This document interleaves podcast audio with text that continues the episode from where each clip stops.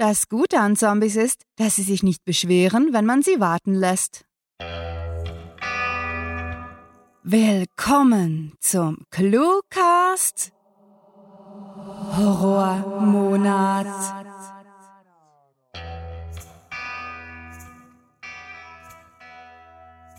Heute sezieren wir auf unserem Stahltisch wieder ein wahrliches Prachtexemplar von einer Kurzgeschichte. Eingefangen wurde es in dem letzten und größten Zombie-Reservat in den Schweizer Bergen.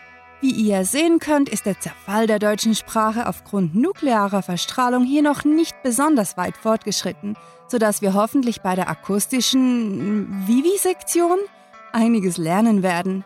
Bleibt zur Nachbesprechung des Eingriffs bei uns, denn wir haben noch viele wichtige Erkenntnisse zu vermitteln. Und nun viel Spaß mit der Kurzgeschichte.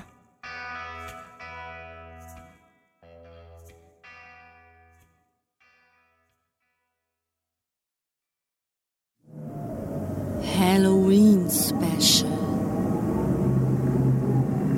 Der Gleiswärter.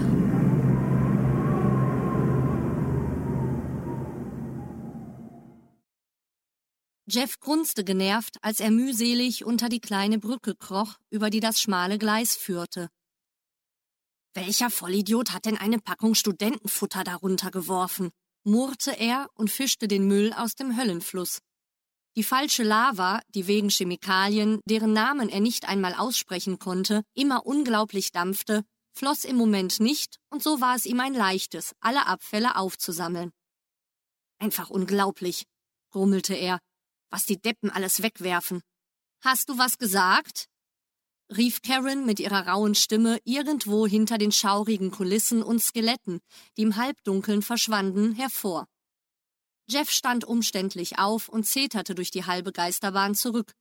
Diese scheiß Teenies und ihr Abfall! Sag nichts, gab seine Kollegin zurück, verstummte dann aber wieder. Jeff zuckte mit den Schultern und zog den Walkman aus der Hosentasche, der mit ihm schon mehr als zweieinhalb Jahrzehnte überlebt hatte.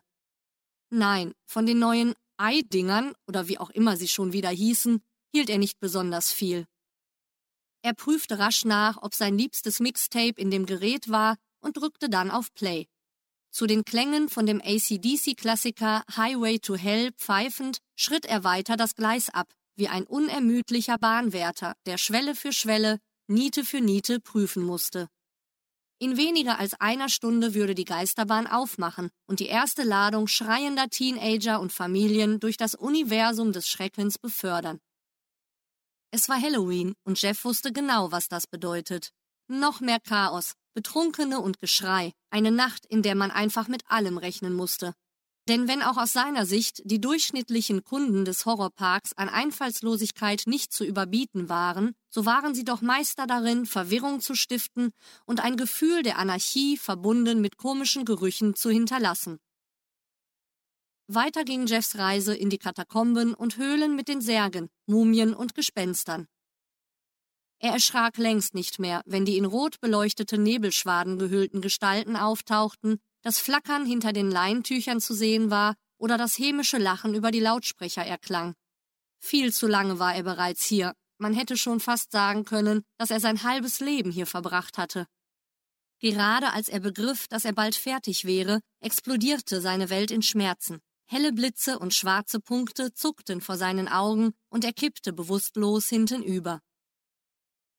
Wir hatten einen Deal, konnte Jeff die drohende, tiefe Stimme eines Mannes hören, als er aufwachte.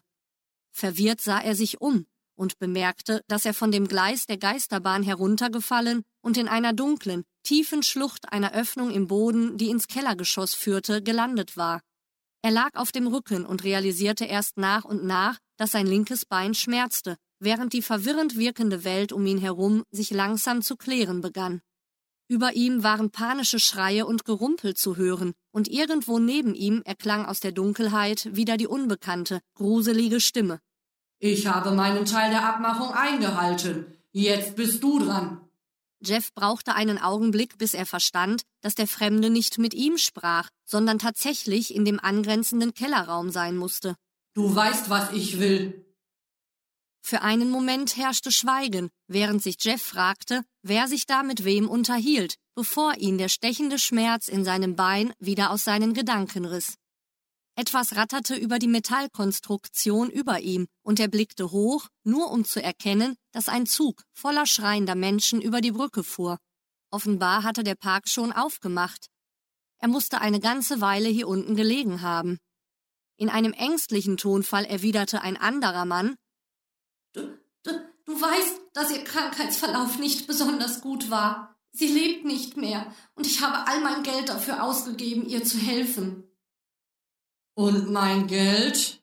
entgegnete der einschüchternde Unbekannte, und Jeff begriff in dem Moment, dass die Situation alles andere als gut zu sein schien. Du hattest deine Chance.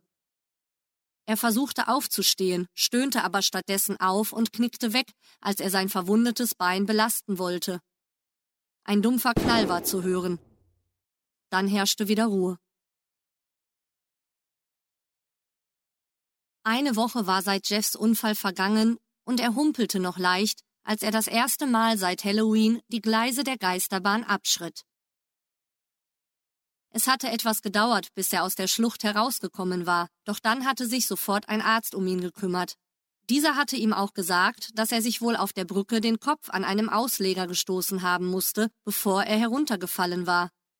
Doch trotz seiner Aussage wollten die Polizisten nichts über den angeblichen Mord wissen, den er belauscht zu haben glaubte, denn sie hatten den ganzen Keller durchsucht und nichts finden können. Übellaunig schritt er nun seine Strecke ab, sammelte leere Cola-Dosen auf und fragte sich, ob ihm sein Verstand tatsächlich einen Streich gespielt haben mochte, wie der Mediziner vermutet hatte.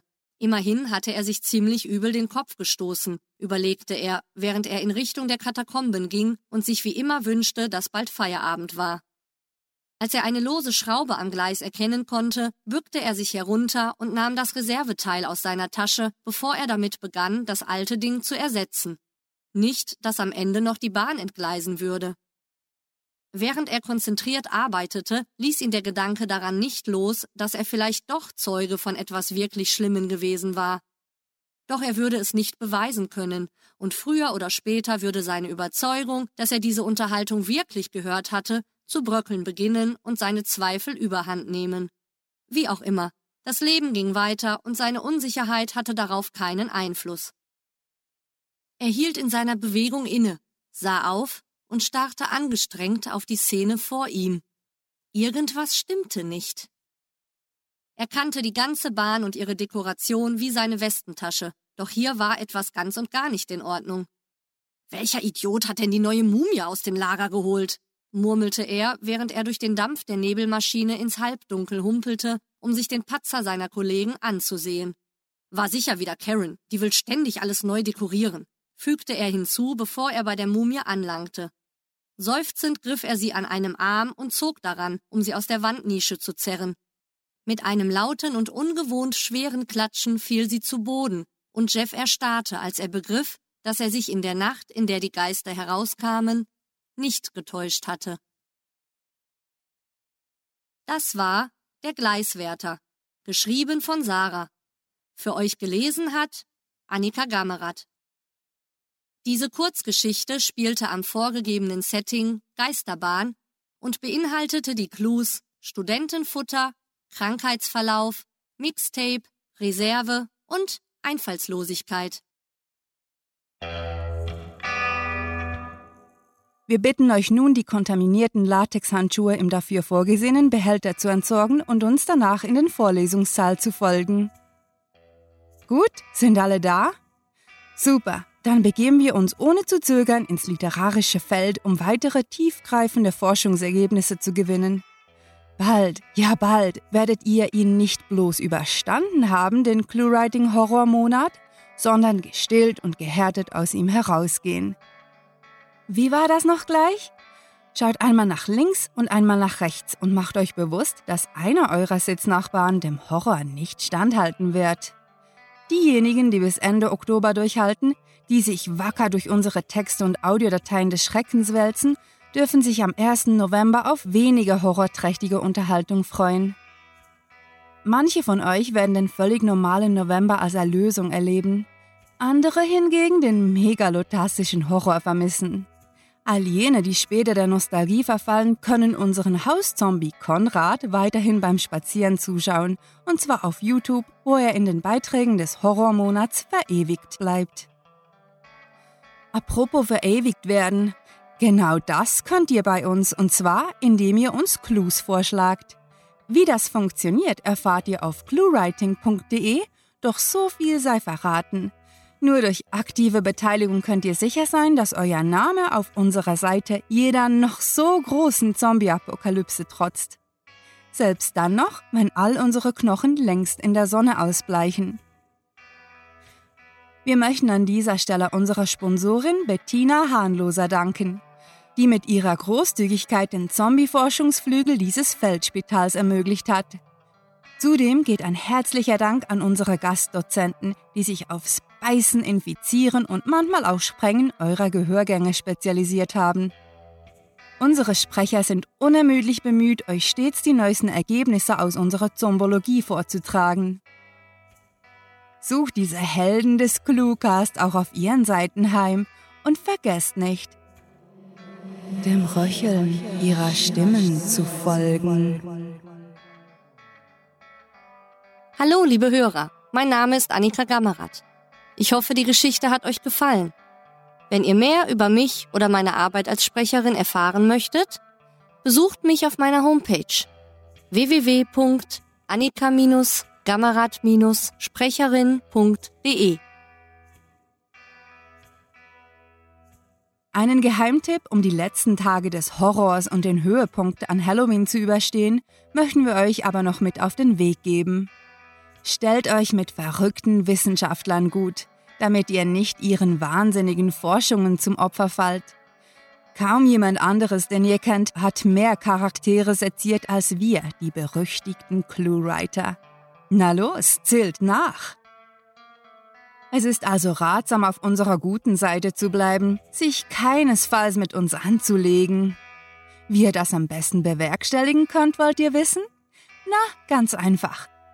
Liked, folgt, kommentiert und teilt uns auf allen Social-Media-Kanälen mit nie nachlassender Begeisterung.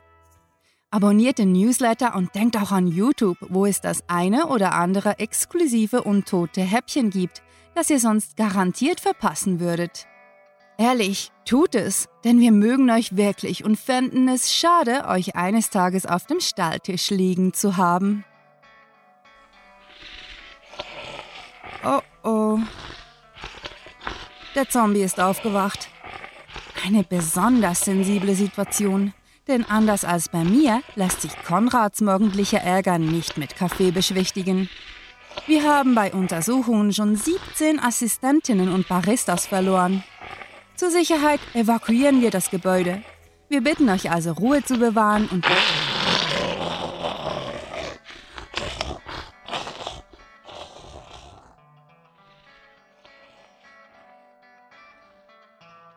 Mit fantastiliardischem Dank fürs Zuhören und den blutigsten Wünschen. Eure Cluecaster.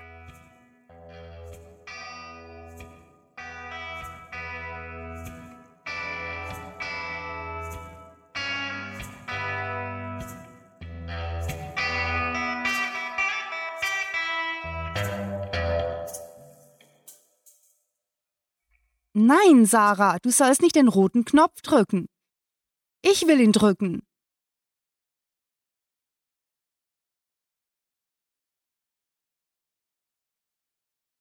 Hang on. I'm sorry.